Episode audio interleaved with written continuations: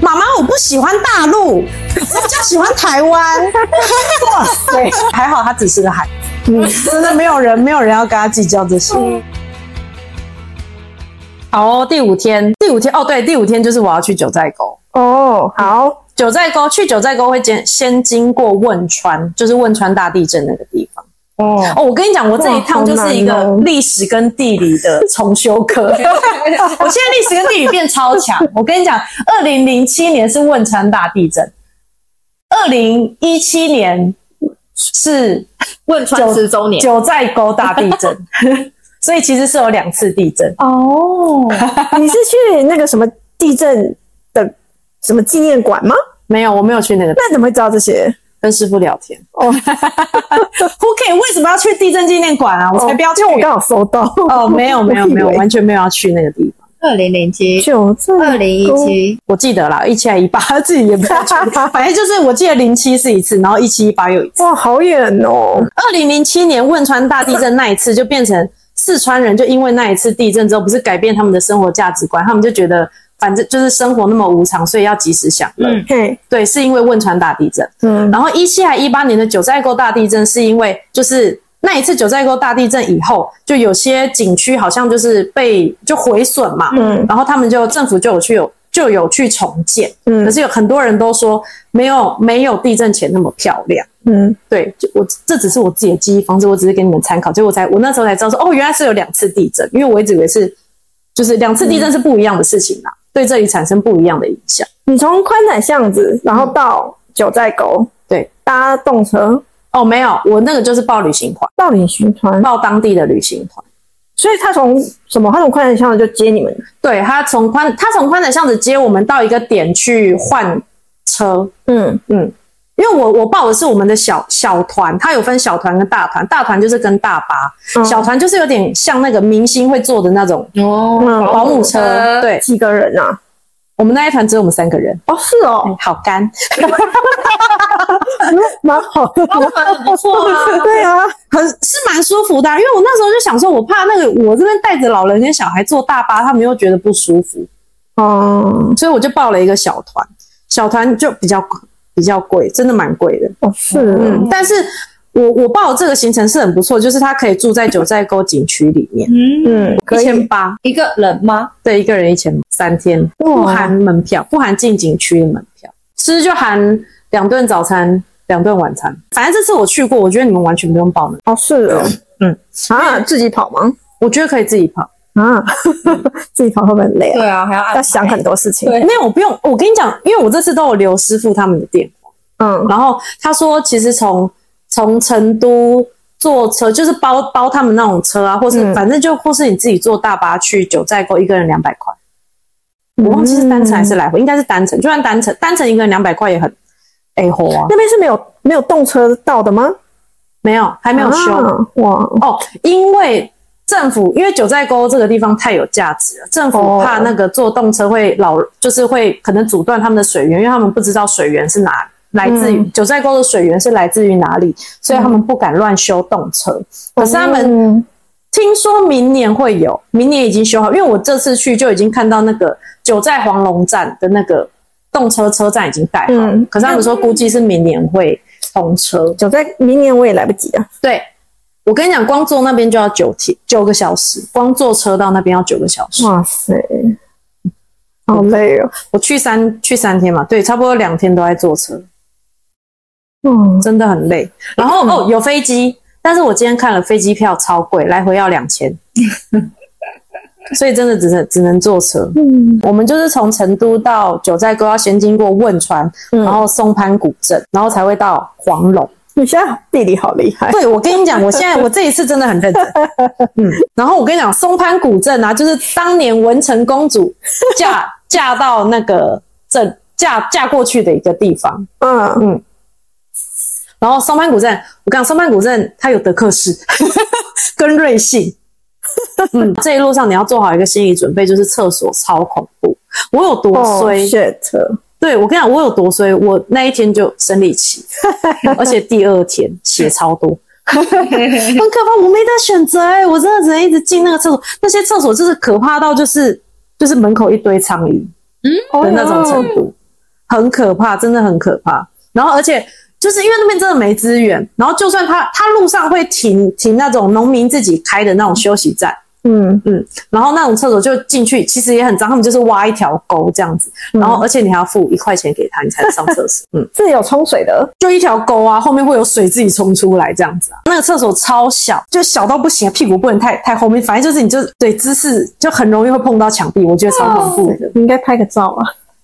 对我我我跟你讲，你真的进去你没有心情拍照，你不会想拍照，你想要赶快上完就赶快走。哇，好可怕！太恐怖了！我跟你讲，要不是我生理期，我我绝对不会上那种厕所，好可怕。哎，不过也是憋了九个小时，不对，七八七八九个小时不上也是没有没有办法，嗯没有选择。嗯嗯，因为那边就是藏族嘛，都是九寨沟那边都是藏族人，嗯然后反正他们就是在嗯，就是做生意嘛，然后就是那种他们自己开的休息站呐、然后他们就会一直在那边有一点类似那种危言耸听，就一直就一直说，哎、要不要买红景天呐、因为去黄龙跟那个九寨沟会高反啊什么的，嗯。他们就会一直让你觉得很焦虑，想，哎、我是不是要买一下？然后红景天又卖超贵，可是就是因为我上网查过，他们就说其实老人跟小孩，呃，黄龙黄龙的海拔比较高，嗯这三千多比较容易有高反，可是通常老人跟小孩是不会没有那么严重，因为三千多还好。嗯嗯嗯，他们还会有白牦牛，嗯，就也是那种让人家骑啊，就拍照啊，哦，对，拍骑一次十块啊，反正那边就是很多载观光客的东西啦。嗯嗯听到那个厕所就不想去了。嗯，真的很可怕。九寨沟那边就是有两个主要景点要玩的，一个就是黄龙，一个就是九寨沟。嗯嗯，就是这两个很主要的点。然后我们第一天就先去走黄龙嘛，然后黄龙就是你要先坐缆车到山上，然后再徒步下山。徒步下山的路上才是那些景点，就五彩池啊那一些东东西，那些景点。然后，而且我们那一天下雨，真的很惨呢、我们就穿雨衣，然后然后就这样徒步这样走。我跟你说，黄龙真的很漂亮。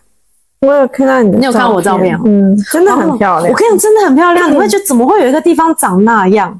嗯。我后来哦，我妈我妈后来还还认真，她也检讨这个，就是黄龙这一段，因为你坐缆车上去之后，它还有一个园区车，应该是要付钱的，嗯。它会把你再载到那个就是五彩池的那个景点，因为我们那时候没有付钱，嗯。我们那时候没有坐那个车，我们想说没有很远，嗯。对，或是沿路有 其他景点可以看，我们就没有买。可是后来我妈说，其实那一整段就是缆车到五彩池那一段都是没有其他景点的，所以其实那一段嗯可以坐车。嗯，对，就是能坐车就要坐车，千万不要给搞。我跟你讲，真的很可怕、欸，累死了。它真的很美，你的照。黄龙真的很漂亮，我觉得黄龙真的很可以去，而且我那时候那时候是还下雨，我就觉得已经够漂亮了。嗯然后所以我觉得，就是你们到时候秋天去的话，那个景色就只要天气好，看起来更美，很神奇耶！就是你会觉得很神奇，就是怎么会有山里面有一块有一块地会长这样啊？嗯，然后那个水就是源源不绝在那边流、诶，然后你听那个声音就很想睡，就是 ASM 啊，很舒服。黄龙太漂亮，黄龙溪古镇吗？不是哎、黄龙风景区，欸，黄龙风景区，哎、黄龙真的超冷哎、我这次真的 gay 搞，我想说成都那么热，然后因为我对海拔三千多，我也没有什么概念，嗯，所以我就是穿了一件薄长袖，就是我平常那个衬衫，然后我就去了，结果我全程穿雨衣保暖，差点死亡。这就是为什么我刚刚在吃头痛药。嘿嘿嘿嘿嘿，又下雨，对，好冷。然后我就是哦，我跟你讲，我就是在黄龙，黄龙也是两万步，因为你下山，它是全部都是木栈道，然后都是楼梯，嗯，我真的走到大腿爆炸，然后头很晕，因为你就是要一直下楼，一直下楼梯哦。然后因为巧巧，巧巧就一直要牵手啊，一直要跟我牵手，然后我就反正就是一边牵手，然后在那边带他走，然后地又我又很怕滑倒。天哪，好累的行程我们那天晚餐是吃那个藏式火锅，哦，很难吃哦，超级无敌难吃，就是那种就是那种旅行团会一起去的那种餐厅。哦，嗯，它就是火锅，然后然后就是有那个牦牛肉啊，很恶心，超难吃的，就牛味很重，然后又很硬。对，那一天我们是住九寨沟外面，它有一区就是都是酒店，嗯然后那种酒店真的就是你就是求睡一晚主要是算干净啦，就一般，这样子。然后我因为我我就是我也没有很认真看旅行社的行程，嗯然后旅行社的行程其实，在我们隔我们隔天要去住在九寨沟里面，嗯然后他就旅行社有一栏是红字，就写说入住沟内不能携带行李箱，请自行准备就是行李。然后嗯我妈就跟我说，她那个行程，我就把行程传给我妈，我妈就说她那个行程有说就是不能带行李箱，我说有吗？太荒唐了吧？怎么可能不能带行李箱？嗯然后后来我到车上问师傅，师傅就说：“我才想要问你们这个问题，我就这满那时候满头问号，我不知道为什么。”他说：“沟内部不让住啊。”他说：“那是国家风景区，你们怎么可以去住里面？”然后我说：“哈，可是为什么旅行社可以报？”他说：“他让你们偷偷进去住啊。”哦是哦，对是不是很荒唐？九寨沟那个那些居民，他们因为呃一七年的地震，把他们家家园就是震碎之后嘛，嗯可是他们知道九寨沟这个地方有发展价值，所以他们就开始盖民宿，嗯他们就在他们家家乡那边盖民宿，嗯。然后盖到一半的时候，政府就说这里不能住，嗯。嗯，可是他们已经盖了，嗯。然后政府就有一点默许你们在这里开民宿，嗯哼。对，然后但是在入口的时候，你不能真的拉着一个行李箱，对，入，因为不是要买门票进去，你不能拉着一个行李箱进去，因为大家这样一看就知道你要进去住啊，嗯哼。对，所以就是你不能带，你要把行李拿到就背包，你要背着背包进去，哦，嗯，对，那个行李箱放哪里？就放师傅车上啊，哦哦，这件事情超荒唐。我会觉得怎么会有这么荒唐的事情？就是我们住在国家风景区里面，然后要偷偷的进去。对，可是后来后来后来我就打电话打电话给那个民宿老板，然后他就说他就说没关系，你们还是可以带行李箱。他说你们把行李箱放师傅车上，我再跟师傅拿。我就问师傅说为什么可以？他说就反正就是因为九寨沟就是九个藏族的村寨嘛，嗯对，然后那些寨民是可以开车进出的，哦，对，所以民宿老板是开车去跟我们师傅把行李箱放到他车上，对，然后再进，超酷的。嗯。然后师傅还在那边提醒我们说，那个你们晚上你们去住沟内的话，晚上不要出来走动，因为最近公安抓的比较紧。嗯嗯。然后我后来去住民宿那一天，老板还给我看，他们就是那种呃，因为老板就在国家，他他就是在九寨沟那个景区服务处工作，嗯他就是里面的人啦。嗯嗯嗯然后他就说他们还会发那个讯息，说有民众去住他们的民宿，然后有拍抖音上传，被国家侦测到，然后旅行社就被罚钱。嗯，嗯，就觉得在这里好像听到这种事情也不会太稀奇。嘿嘿嘿，好有趣哦。嗯，可是住宫内很棒，为什么？因为你第一天进去，你就要付门票一百七十元，嗯，然后你再住宫内，你第二天再进去玩就不用再付钱。哦，嗯，我觉得很值得，非常可以住宫内。我住的那间民宿老板，他应该是非常的有关系。哦，嗯那个也是那个谁找的？那是旅行社，对，旅行社包的。可是我这次都有认识老板，他就说，他说下次去就直接联络他就好，好，一个晚上四百块。所以啊，九寨沟就是呈现 Y 字形，嗯。嗯，他们现在是九个村寨嘛，可是他们只有分，呃，只有开放三个村寨给大家看，嗯。就 Y 字形分别是三个村寨，嗯哼，然后他们每一个寨的寨民是只能在那个他们那一个村寨开车的，嗯哼，嗯，所以我们住老板那一边的话，我们住我们 Y 的直线那一条，他们就可以开车带我们去各个景点，我们就不用坐园区车，嗯，超棒。但是就是等于说这个这个角都可以去，然后其他又不能去了。只是不能坐老板的车可以去，只只是不能坐老板的车，他们整个景区都是有那个游园车，哦。你进去之后就不能开，就是反正所有私家车都只能停在外面。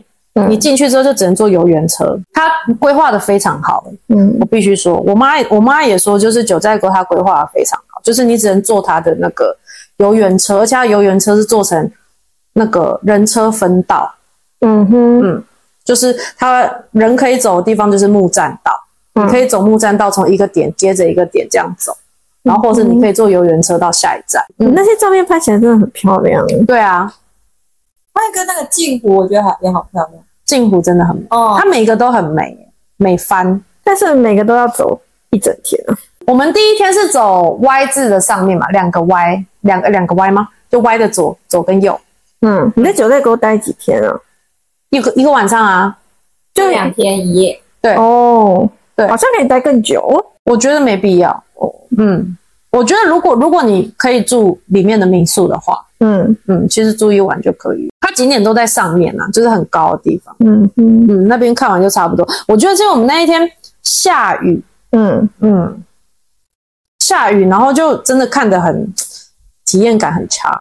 嗯嗯，但还是很美啦，我觉得真的很真的很美。嗯然后人又很多啊，嗯，然后大家都要挤上那个景区车，然后呢，我还又我还我想说我就带着孩子，然后我就拿巧巧当那个，就拿巧巧道德绑架其他游客，你知道吗？因为我们要那个挤上园区车，大家都会挤啊，因为大家都想要坐，大家脚都超酸的。然后我们要上一台车，另外一个男的就往旁边挤过来，我就说你不要这样，有孩子。然后那个就好好好好好了，那个老公去，我真的好卑鄙哦。他还会理你，对啊，我就讲很大声呐、有一个小孩在那边挤来挤去，真的很没水准呢、让小孩先坐嘛。还有老人，对，嗯然后反正九寨沟它的景区它都会铺那个木栈道，然后它的木栈道不不算宽哦，就是大概两二点五个成人嗯的那种宽度而已。嗯然后而且它两边都是水，就是溪，那叫什么？反正就是溪流，反正它就是那种山、山中溪流。然后我跟你讲，我们到其中一个景区哦，巧巧她就是买了一只那熊猫的那个绒毛娃娃，然后她竟然失手把熊猫绒毛娃娃掉到水里面。没有被抓走吗？没有，我没有，他就掉，他就突然，我不知我忘记那个到底是发生什么，反正他一个转身，然后那个娃娃就掉下去了，就掉在水里面，他就卡在那个水，那个水就一直冲一冲，那个熊猫娃娃就一直卡在那哦。然后我想说怎么办？然后他现在卡在那怎么办？然后巧巧就一副就无所谓的样子，他就他就说算了。然后我想说怎么可以算了？我觉得他真的太不珍惜物品，你知道吗？嗯，然后我想说，而且我真的想说，一只娃娃掉在那边合理吗？因为那这是国家景区、欸，对啊，然后我就去跟我就去看那个，我就想说，我到底要怎么办？我到底要怎么把它捞上来？因为有一段距离，嗯真的很深。然后，然后我就我就看到那熊猫娃娃就卡在那边，然后我就去跟那个其他游客借两把雨伞，我想说把雨伞把它捞起来。好废哦，我还跟不好意思，我那个孩子孩子的娃娃掉沟里了，你那个伞可以借我一下吗？然 后然后他一头雾水，然后我就拿了两把那个折叠伞，然后把它弄到最高，然后我就我下去沟我还捞不到，我整个人已经趴在那个木栈道上，然后在那边。这样弄哎、然后我弄不到，然后我就看到一个男的很高，然后我说：“哎、你可以帮我捞一下那个我孩子的那个娃娃。”然后那个男的就说：“我也够不到，我也没有办法。”然后他就叫我去找那个，他们每一段每一段都有工作人员，工作人员有那个夹乐色的夹子，哦，然后我就请工作人员去把它夹起来。这一这一趴要走多久？我不知道，我就是那一整天都在走。我回到民宿的时候已经七六五六点，五六点，反正也是两万步，两万多步。我看一下，我看一下我那一天真的，我哪里都不想去。也没有没有到两万步啊，那一天一万一万七，怎么成功吗？嗯，一万七一万八左右。对，反正你一生就去那一次，我觉得还蛮值得。哎、可是我想去第二次，我现在我才想跟你说，如果十月我们人人力其实凑得出来，我想要再跟第二次、哎，哦，是哦，为什么？因为真的很漂亮。天气好嗯，因为秋天秋天会有红叶，他说红叶那个倒影，你看镜湖那个倒影，它旁边那个哦会非常漂亮。十月十月底，他们说十月底，然后十一月初的时候，因为九寨沟它就是四季去，会有四季不一样的样貌。哦，然后我的那个保姆车的师傅啊，超多人啊。会。哦，就是十一长假会很多人，可是他们说十月底就还好，因为快要冬天，所以那时候他们算是淡季，可是又是最漂亮的时候。哦，可是就是我刚刚说我那个保姆车的师傅啊，嗯他说他觉得最漂亮是冬天，冬天是他他指的冬天是几月的时候？就十二月一月的时候啊，因为那个时候旁边都是雪，哦然后它有它有一个湖叫做五彩池，也叫五彩池。五彩池在冬天是不会结冰的。哦，嗯，他说你就看那个湖面就是蓝蓝的，然后各种颜色旁边都是白色的雪，非常漂亮。哎，是十一长假吗？是十月长假吧？是吗？十一就是十月一号，十一长假哦十月一号开始的意思。哦，所以十一长假过后，嗯，你爸妈来那个时候很刚好，哦，就是人不会太多，又是最漂亮的时候。嗯哼，我们就是还在他们唯一一个就是有餐厅的那个那个叫什么那一区里面就吃、吃饭，然后就认识了几个那个西安来的来玩的女生，她们就在吃泡面，因为我们是吃便当，然后她们就在吃泡面。我就说，然后每个人，因为他们泡面太香，然后每个人都问他说：“你那泡面泡面在哪里买？嗯然后反正里面就是也有那种藏族人自己做生意，嗯嗯，做生意的，他们就说那个泡面十块钱，他们会说十五块，你要跟他杀价 这也是国家的政策之一。我后来问民宿老板，什么意思？我那时候就问说，哎，那你们这样村寨啊，就是被列为国家风景区，嗯你们有没有什么补贴？嗯，让我想想，我还很认真的记了笔记，我觉得很酷。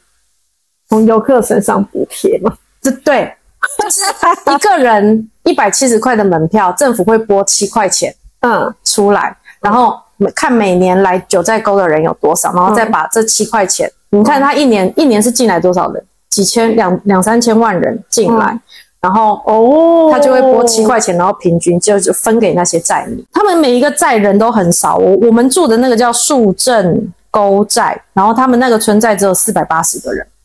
嗯。你看，他们一个人就可以分到很多钱，而且就是他说他们那个时候划为风景区的时候，就是每个人的人头就是国家养你养到养到你死这样，怎么这么好？嗯，一年可是钱不多，他说一年五六万，嗯。嗯，然后如果他是债民，民宿老板就说他是寨民嘛，然后我要跟他结婚，我跟他结婚生的小孩，国家也会养，哦，哇，很好。然后但是有五年的观察期，我说因为国家怕你们用这个拿钱，对不对？他说对，就是、嗯。所以就是结婚之后要五年。嗯。然后国家反正国家就是会帮他们养小孩。还有一个政策就是他们允许那个在民在景区内做生意，嗯。他们会在那边卖雨衣啊，然后或是卖一些就是那种藏族的制品、嗯。手工制品之类，或是绑那种藏辫辫辫子头嗯，对，就只有只有西藏就是九寨沟的寨民可以在里面做生意。然后重点是他们怎么做生意，就是政府也不太会管他们。嗯嗯我们那个保姆车的师傅就说，呃，他有一个客人就是在那边要买东西嘛，吃的、玩的小东西可以买，嗯，其他其他东西不要碰。其他是什么？碗盘嗯会有一些碗盘或是呃摆设，嗯就是牦牛角之类的东西。嗯他说那些东西就是不要碰。他说他遇过一个客人，就是拿一个盘子拿起来看，看完放下去，一放下去盘子就坏了。好烂哦，然后、要买了。对，店家跟他叫就叫他买一万八、哇，一万八人民币。好然后我就说那是一是一开始就坏掉了吧？他说不管啊，他就是在你放下去的那一刻坏的啊、嗯。嗯然后后来是后来是那个保姆保姆车的那个师傅，他说他就是透过关系啊，然后找到就是沟沟里的人，然后就是杀价杀到八千。也是贵啊。对，我就跟小乔说：“乔乔，你进去，什么东西都不要碰，你什么东西都不要碰，就算只赔八千，我也拿不出来，好可怕。”嗯然后民宿老板他就是他们他那个寨子啊，他被分他们被划分为那个国家风景区之后啊，他就就是发财嘛，嗯他在西浦买了两套房给他两个儿子。哇，他说二零零八年买的，一平米四千二，现在一平米一万二。他说早知道他当年就多买几套，超十几岁啊？十七。二十七可以吗？可以帮你问这。你先去问他爸可不可以？真的耶！他说他们那边就是真的，就是因为寨很小啊，然后都大家都互相认识。他说、嗯那那那块地就我我姐姐的、啊，我姐姐，然后那一栋就谁谁谁，他们就是互相谁都认识，就是藏民嘛。再是像一个里是吗？对对，类似、哦类似。他说树正沟寨是，反正就是九寨沟最先进的寨。他说其他、其他的寨你们也不想去住，非常的原始。嗯，那我就问问老板说，你就是你的家乡突然变成大家的景区，你会不会觉得很莫名其妙？因为他觉得成都很好玩。嗯他说成都就是他很喜欢去成都喝茶。他说他冬天九寨沟太冷，他都会去成都过冬这样子。嗯，九寨沟，他对于他对于就是那么多人类要来看他家，他也是满头问号。这些照片看起来真的好不真实哦。嗯，美到不行，差不多就是这样。倒数第二天就是回到成都就八点了。嗯，然后巧巧又一直吵着要吃烧烤，宽窄巷子附近根本就没有烧烤，所以我们又走到万象城去。我去吃了西塔老太太，哎、西塔老太太很好吃，西西很好吃，西塔老太太下次也可以吃。你妈想说为什么每趟出出发去哪里？成都到底有多大？